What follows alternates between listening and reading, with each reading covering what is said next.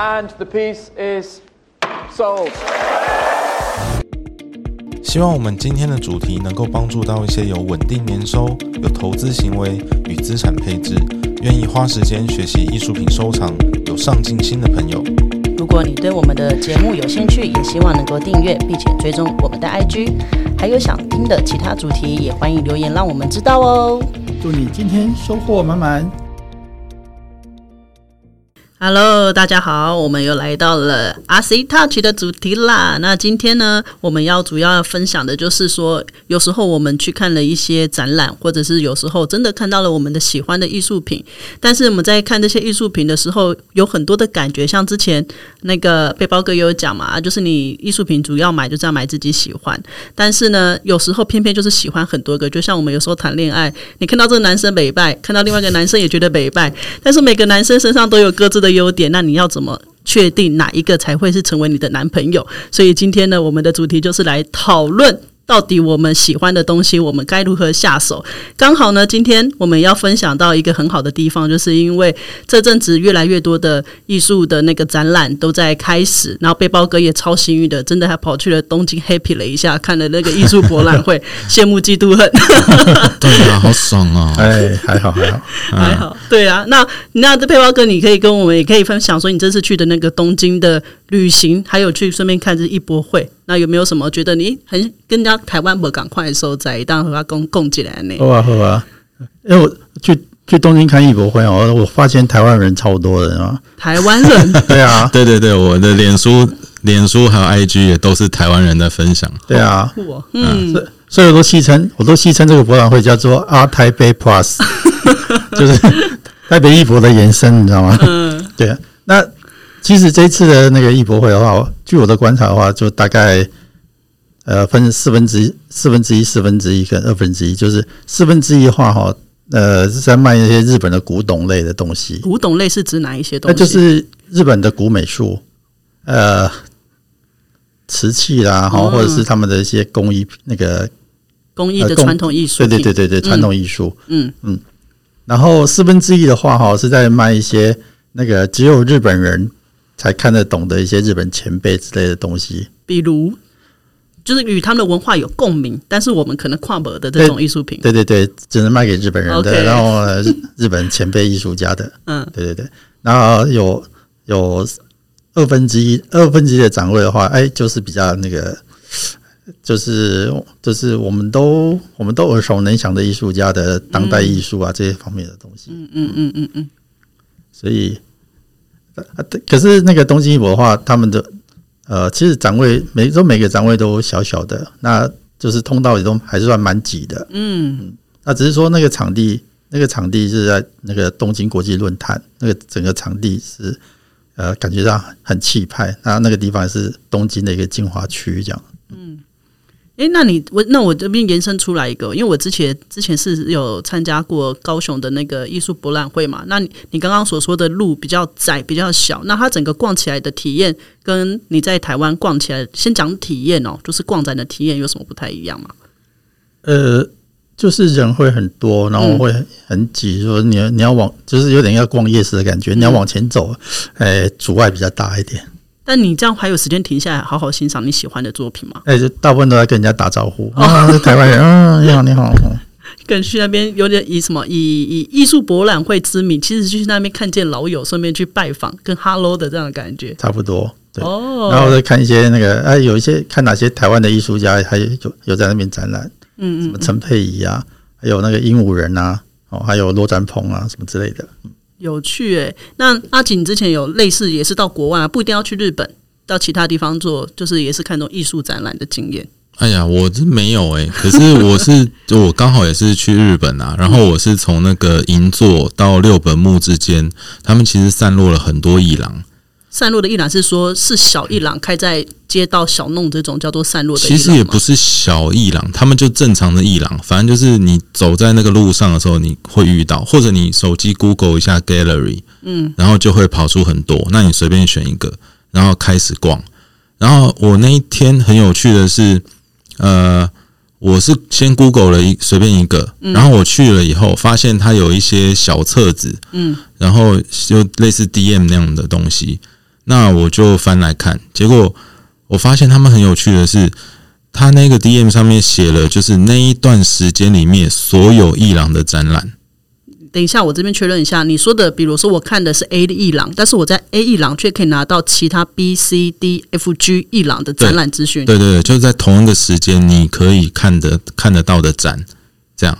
那结果我就按照了那个 DM，然后就是沿路走。嗯嗯嗯。所以我我走超远的，就是在日本，在日本应该真的每天都是走路嘛。嗯嗯嗯。对，所以就，然后我从一个地铁，就一个那个 JR。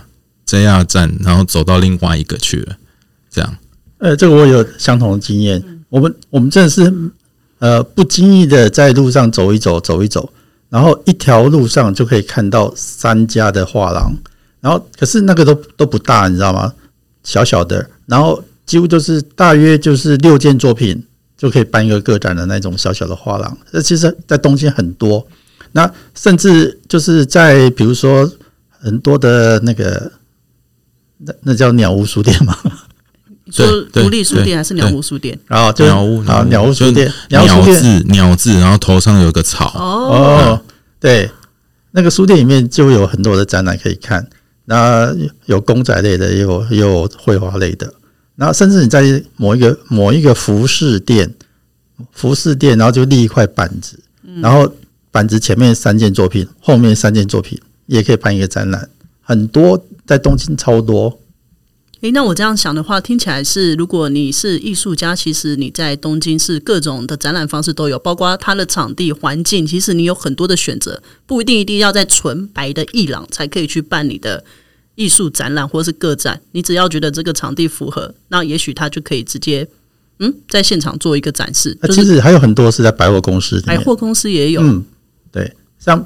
比如说，本来跟你介绍那个什么玩兽艺术家的《A Collector》那个这本杂志，那里面有很很多的展览，其实都在日本的很多的百货公司里面。嗯，因为我觉得这样蛮好玩的，因为我。你听了背包哥跟那个阿吉的分享，我自己会觉得，因为我也不久后我也可能会去东京走一走，但是我一直在网络上面，我的印象中就是你要看艺术品，就是找六本木美术馆就对了，然后你就是找哪个美术馆就去看。但我这次听到两位的分享之后，我才讲说，哎，其实有时候你可以善用 Google 关键字，然后说说说不定就像是一个背包客的一个旅游的方式，就可以找到周边很多有趣的这种展览可以去看。对啊，而且还有很多大战，像这次看到席勒席勒的大战，嗯，对啊，还不错。席勒是怎么写啊？那个我我第一次听到，所以我要先问。不会啊，就讲啊。呃，就是一个奥奥奥地奥地利的，一一九一九零零年还有左右的艺术家，一一一九一八年就就过世了，就是呃，对，在奥地利，那他的他的。他的老师就是克里姆，克里姆的话就来大家都耳耳熟能详。哦，哎，大家要真的有兴趣，自己去 Google 一下相关资料。因为就说克里姆是谁？因为我只知道一吃过一个面包叫克里姆面包，奶油面包。啊，没关系，反正就是可以影响力有影响到有进到艺术史的人，这样子是不是？这样可以吧？然后下个月的话是马蒂斯的大战，对，哦，马蒂斯，对，也超想去看的。嗯，你可以再去一次啊。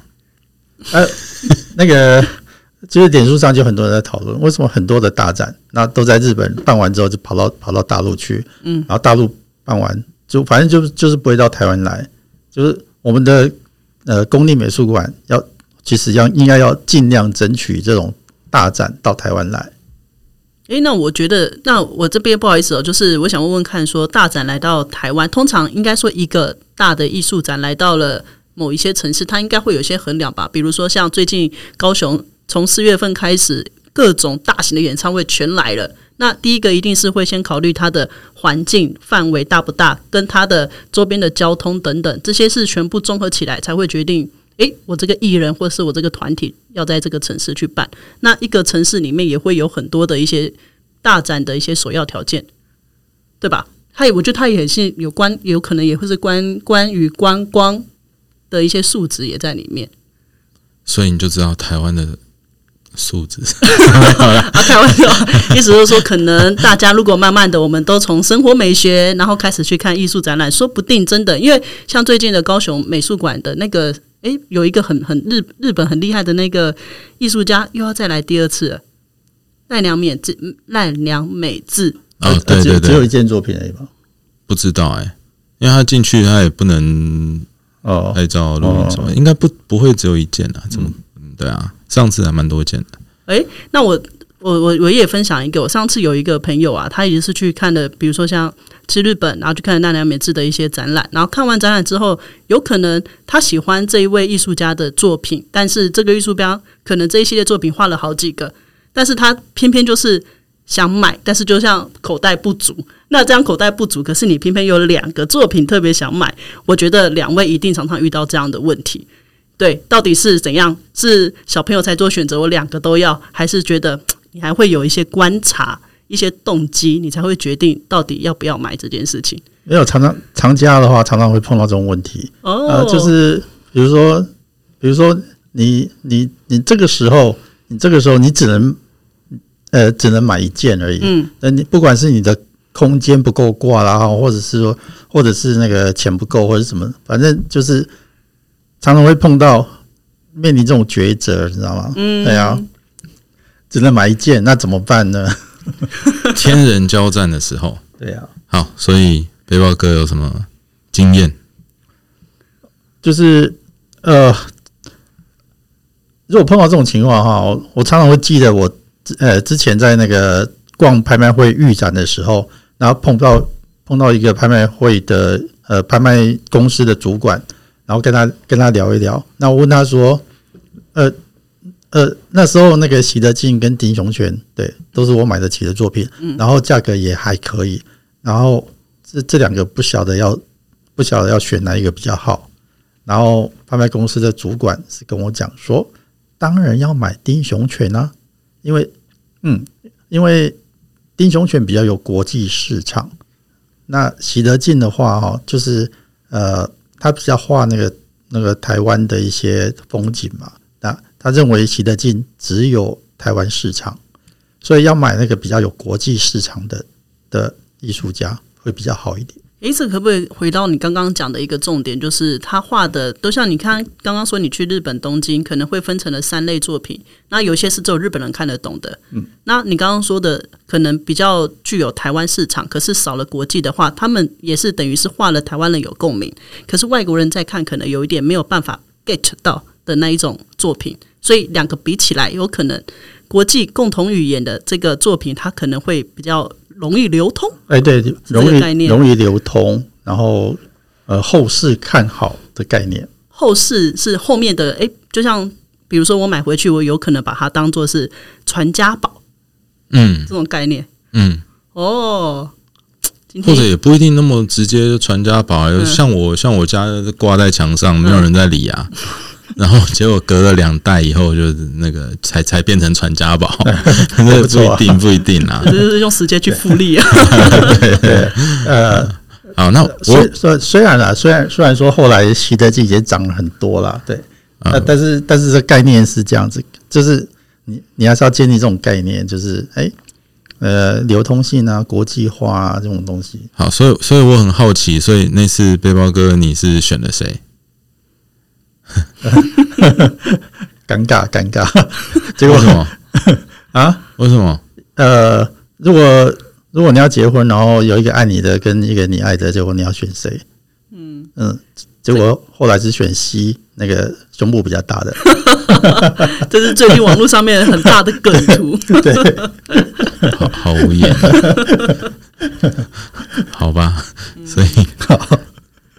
哎，那我觉得我可以用一个女生的角度来想想看哦，因为我觉得现在我视视视为一个呃适婚年龄哦，通常都会去看很多两性的书。那两性的书里面就会讲到说，哎，你到底要选你的另外一半有两派嘛？有两派人，第一派就是说我要选我看的喜欢耐看，我看的长长久久的，就是一个外观或者是基本的基础条件都有。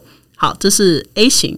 那另外一种 B 型的话，就是长得普普通通，家世也普普通通，可是呢，他却跟他容易聊得来，而且生活的很自在。那你到底要选哪一个？那这样选哪一个，好像没有一个绝对的对错，只是看你长久来讲。我喜欢每天都被我另外一半帅醒，那你就是看得快快乐乐；或者是另外一个，我喜欢跟他聊天，然后聊到天荒地老，我都不觉得腻。那这两个各有所好，这种感觉嘛？就是看你自己喜欢哪一派。阿吉在尴尬，因为他也想说没有哦，我喜欢我的那个另外一半，我都是嗯要综合表现一下的。呃，没有，我已经脱离那很久了，都在看艺术品。对，艺艺术品比较，对我们没得选了，比较实在。嗯，那刚刚背包哥 有讲说，他可能在挑的时候，他会去观望说这个的长久性，不管是有没有国际化或者是台湾。那你自己呢？因为我觉得你们两个人看艺术的角度，其实我自己会觉得也是有一点不太一样。我们也可以给我们的听众多一点不同的想法，因为毕竟艺术它不是它既主观，当然也客观，它的选择性有很多，它没有绝对的选择的方式。所以阿锦，的选择方式是啥？哦，我的观察的话是，背包哥比较注重的是那个，呃，像一个艺术家的，呃，他说从学生时代探讨个人情感，然后到呃变成大师以后去去观察人类社会，这种就是更。成熟的这种批判的这种，那我觉得感觉这个是背包哥的菜。那我自己的话，我自己的话可能会比较呃，因为我还不到那个 level，你知道吗？年纪还没有到啦。对对对。那我自己的话是就比较注重艺术家概念啦，就是他的概念。譬如说，啊，我很喜欢一个艺术家叫 Aaron Johnson。那他的绘画就是在探讨，呃，实具象绘画跟非具象绘抽象绘画中间这样子。那他就是会游移在这两个中间，啊，那哦，台北那个有一间路易莎，嗯，哦，路易莎咖啡。象山店，对对对对对，他最近有一个展叫似象非象，那他有集结了几个艺术家，那那几个艺术家的共通点。就是这个概念，就是在具象跟抽象绘画中间的这个范围。那每一个艺术家他探讨的都不一样，那所以每个艺术家画出来的内容都会有一些特色。那现在在那边可以看得到。听起来背包哥会比较偏向于主题性。哦，对，我跟你讲哦。我帮你，我帮大家整理了那个三个锦囊，你知道吗？对，呃，几乎在每个主题我都准备了那个，就是三点三个重点啊，就是讲太多，反正你也记不住，反正就我们讲三个重点，你只要你记住就好了。嗯，对呀。好，请说。准备要洗耳恭听了。好，第一个就是在那个作品的议题哈，或者是题材上面要公不要私，所谓的。所谓的公式的话，就是艺术家应该要从观自在到观世音。这个是什么概念？哈哈，有点像成佛了吗？所以观自在的话，就是那个观自在是学那个艺术家养成在学生时代在探讨的问题，就是他要探讨他自己内心的世界，要把要他要把他自己呃那那所有所有内在的内在的所所有东西全部都探讨完。对，这叫观观。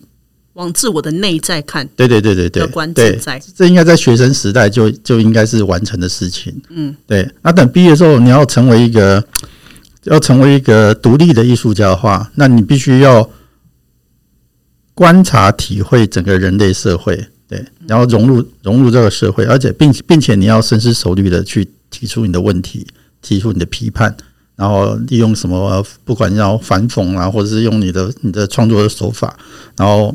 呃，去做出你的作品，啊，这样才有大师的样子。所以你的观世音其实是在听世界的声音，他可能来做很多不同的角度。对，那你希望这个艺术品可以看出来，这个艺术家他是用哪个角度来看这个世界的？所以叫观世音。对对对，我觉得你这个名词真的是很会取，你要不要去当文案小帮手？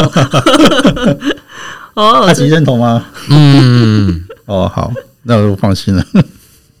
好，然后第二个哈。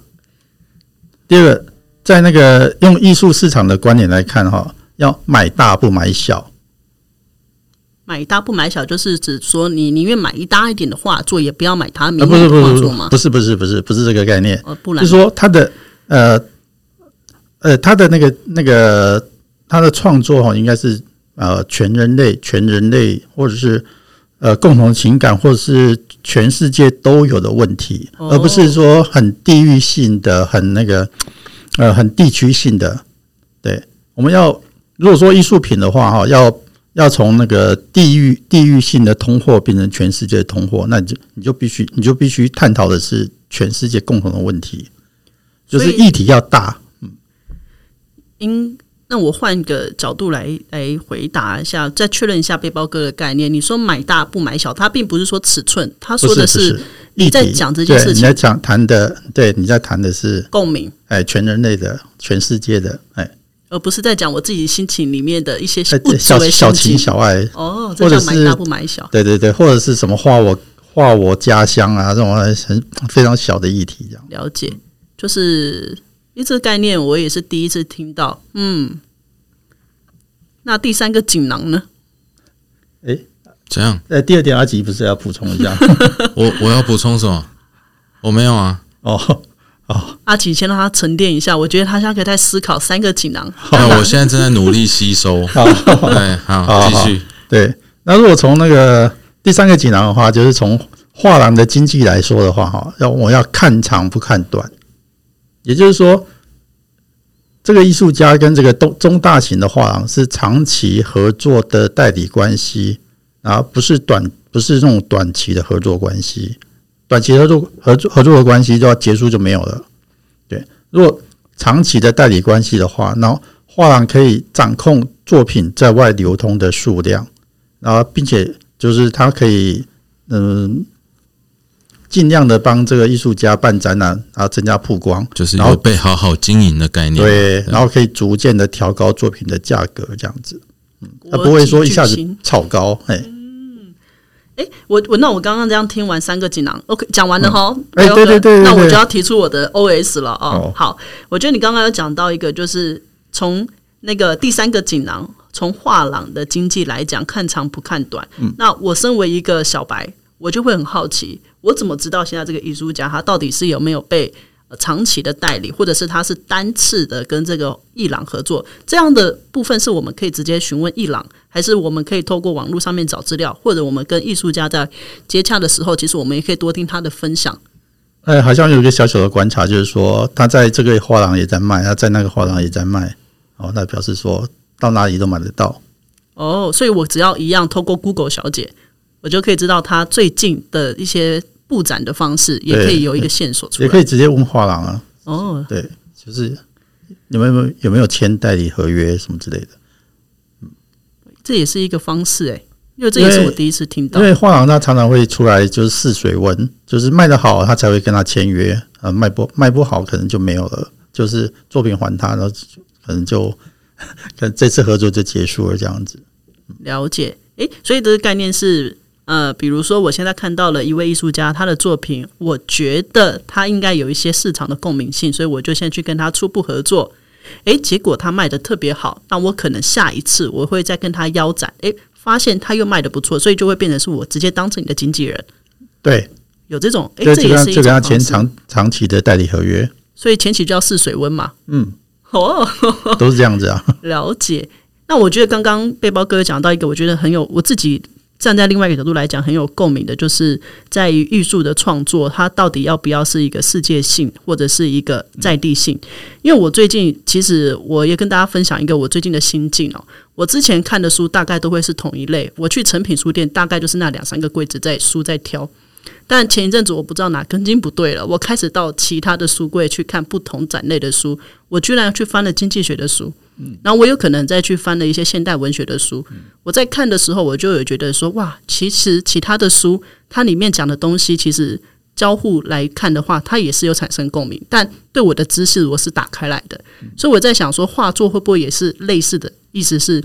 你现在在画你的东西，但如果你长期有在去了解外面的世界在做什么，也许你很多的创作的东西跟资源揉在一起的时候，你画作就会像你刚刚所说的，他更大师级，因为他对其他人在看起来的时候就会觉得他在里面找到了某一些跟他产生共鸣的东西，算是这样吗？对啊，你要学学阿吉呀，多多看看，多看看那个国国际上的艺术品。嗯，哎，我但是但是回过头来讲的话，那个呃，就是画呃，就是画那个地区地地区性画家乡性的东西也没有不好，如果能引起你的共鸣，对你也非常喜爱，这样也是可以的。那只是说，如果两件真的要选一件的话，两件都很喜欢的话，对，那我会建议你比较选那个。嗯诶，我觉得这个可以拉到，如果我今天是喜欢这个人画的东西，他跟我产生共鸣，那我就是单纯喜欢。但如果我是要投资的话，我就要有一个比较具有未来可能有发展呃流通性的作品，这样子。对。哦，那阿吉呢？你的看法是什么？